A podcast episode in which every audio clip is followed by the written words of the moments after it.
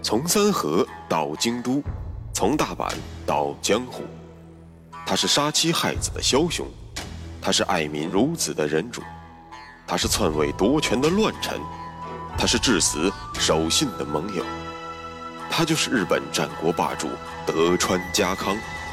本节目由喜马拉雅 FM 独家播出。有缘相逢，有幸守候，欢迎收听，我是大师。继续为您带来日本战国霸主德川家康。历史在民间的流传中，主要是靠着口口相传，而在传播的过程中，最大的问题在于越传越夸张，最后基本都会走样的。但也有一个重要的好处，那就是在众多的水分内容之中，多半会留下些当时真相的一鳞半爪。本期节目，咱们就从安土城飘出的臭鱼烂虾味作为切入口，聊聊让明智光秀心态炸裂的经过。非常流行的一种说法是，光秀拿过期的食物款待家康，这令信长十分不满，因此才会对光秀做出过激的裁决。前面的节目中我已经说过了，这事儿我认为不太靠谱。但其中的一个细节还真的是确有其事，那就是所谓的臭鱼烂虾味儿。但最先察觉这个味道的是光秀，而非信长。所发出的臭味也不是鲜鱼刺身，而是鱼虾蟹的混合物，而味道的来源也并非是所谓的盘中餐，而是街边的排水渠。这就是历史的有趣的地方，被传得面目全非，却能。保留一些重要的线索和元素。那么，这排水渠中的臭鱼烂虾是哪里来的呢？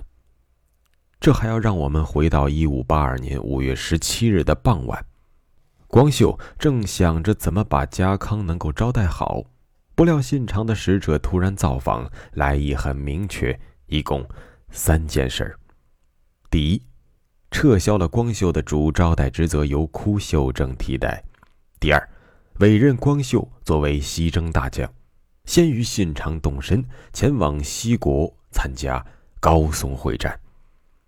第三，收回光秀丹波国的领地，改封出云、石见两国。说完，信使还不忘了说一声“男儿志在四方，恭喜领地增长”之类的套话。可是跪坐的光秀自从听到了自己的领地被没收的那一句，后面信使在说什么，他已经听不下去了。而当他缓过神来的时候，信使已经悻悻而去。夕阳西下，只留下光秀一个人，颓然落寞。咱们先不说光秀，不妨切换视角，暂时换到信长的立场，看看这三点裁决是否合理呢？咱们一条一条说。首先是撤销主招待一职。可能大家都在替光秀鸣不平，因为信长这种做法确实有点卸磨杀驴的意味。但信长本人并不是这样想的。这就要知道有一点异国的习俗。按照日本大型的招待活动的习惯，头两天叫做洗尘宴，接风洗尘，含义不言而喻。而头两天的正式招待活动为最为重要的环节。既然信长让光秀交出的招待权的时间点正好是头两天享宴的结束之时，那么信长的用意也就不言自明了。既然最重要的部分已经结束了，那么让我的心腹爱豆光秀陪你两天，够意思了吧？秀吉在高松城外天天过泼水节，这你不是不知道吧？征战西国和请你吃饭哪个更重要呢？哼，好了，您各位已经有了判断。咱们再来说说第二条，那就是委派常年在京畿附近维持秩序的光秀带领本部人马立即前往高松前线。这里就该有个疑问了：秀吉已经把胸脯都拍肿了，信誓旦旦地表示，只要信长一到，高松立马就能开城投降。为什么信长还要派大军前往呢？那就与信长多年来的用兵习惯有关了。信长一生打过的恶仗不在少数，但是单从双方的人数上来说，信长作战人数是呈单调递增的。啥叫单调递增呢？那就是越打越多，只增加不减少。大家都知道信长的成名之战统辖间奇袭，毫不夸张地说，信长之所以能够干掉金川议员，纯属巧合。信长高兴自己五运昌隆的同时，内心深处则不止一次的后怕。于是从那以后。信长每逢大战，都要尽可能的把部队搞得多多的。到了淄川合战之时，知德联军的人数已经毫不逊色于对手了。再到后来长筱合战，知德联军的人数已经碾压武田的突击队了。即便到了几个月前的武田攻灭战，面对日薄西山、气息奄奄的武田时，信长也未敢丝毫怠慢。而是调动了各方势力，从飞陀、远江、骏河、南信浓、伊豆四面包抄，可谓滴水不漏。由此可见，信长的作战风格日趋稳定，那就是绝不打无准备之战。那统辖间和金崎那样的惊心动魄的场景，信长再也不想再经历一遍了。正因此。信长成为了实力为王的拥趸，说白了，就是喜欢搞人海战术。信长的理念就是全军出击，到时候黑压压一片，吓死你，吓不死你也打死你，打不死你也困死你，困不死你，就算让你砍，哼，也累死你。既然信长已经祭出了大军，我们应该能够判断。信长此举绝不仅仅是拿下高松，与毛利继续对峙那么简单，而是拿下高松后，顺势吞并整个西国。现在我们想明白了为什么信长要派大军前往西国了。可是，我们要问一个问题：为什么是光秀呢？这也不难理解。我们以前讲过。信长手下的五员独当一面的军团长，柴田胜家、丹羽长秀、龙川一义、羽柴秀吉和明智光秀，咱们来逐个盘一盘。秀吉自不必说，他本身就在西国。柴田胜家目前正在北陆道忙着跟上山氏死磕呢。此时的上山氏并非谦信，而是因谦信暴毙而结尾的上山景胜。此时的柴田胜家已经攻破了战略要地于金城，越后国的大门已经无险可依，正是关键时刻，信长肯定不会抽调柴田军。再说说丹羽长秀，眼下丹羽正陪着信长的三儿子信孝屯兵射津，只等下个月就要渡海作战了，攻伐四国岛的长宗我部氏可谓箭在弦上。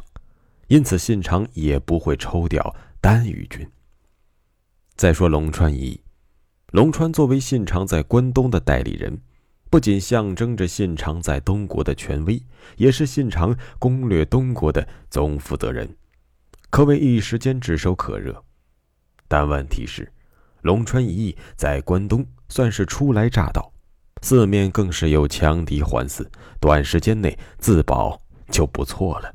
根本无力他顾，因此信长也不可能抽调龙川军。思虑再三的信长举目四望，除了自己的宝贝儿子信忠，此刻能够调动的也只有明智光秀了。那么，如果你是信长，你会怎么做呢？似乎没有别的选项。再说说第三条。那就是没收光秀、丹波一国的裁决，而作为补偿和奖励，信长将出云和石见两国分给了光秀。信长有自己的担忧，自己让光秀成为秀吉的助手，但是光秀能听秀吉的吗？见面之后，如果秀吉视光秀为多余，光秀视秀吉为废物。双方相互拆台，这仗就不好打了。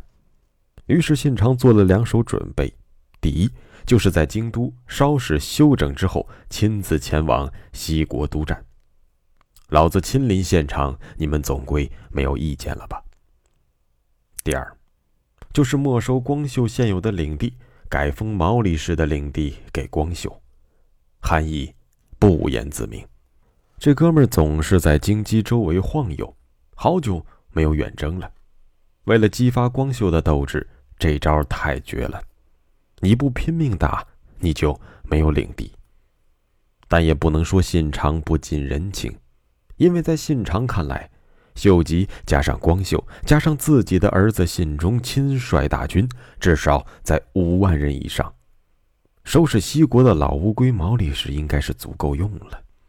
最多半年，干掉毛利，你光秀不就升级为了两国领主了吗？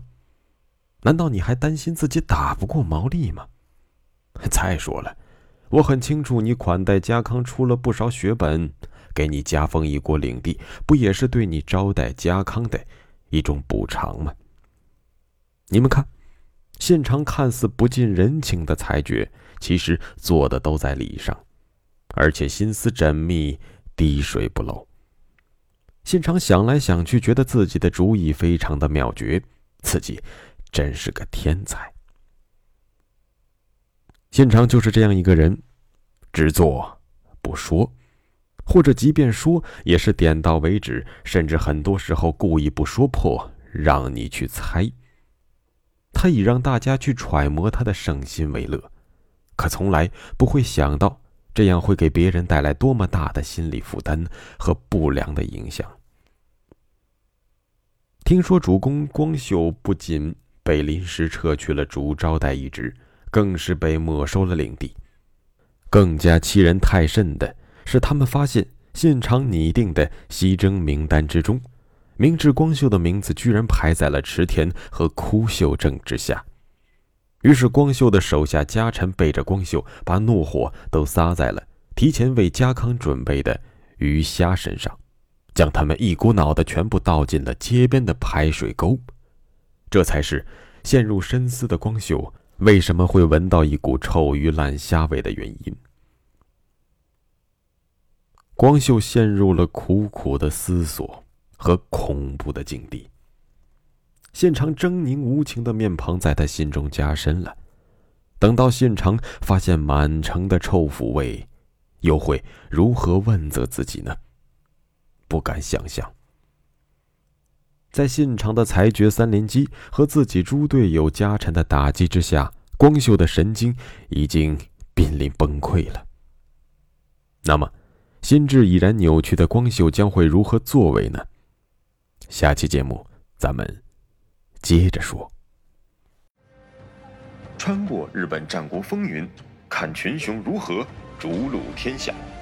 欢迎订阅日本战国霸主德川家康，带你揭秘他的崛起之路。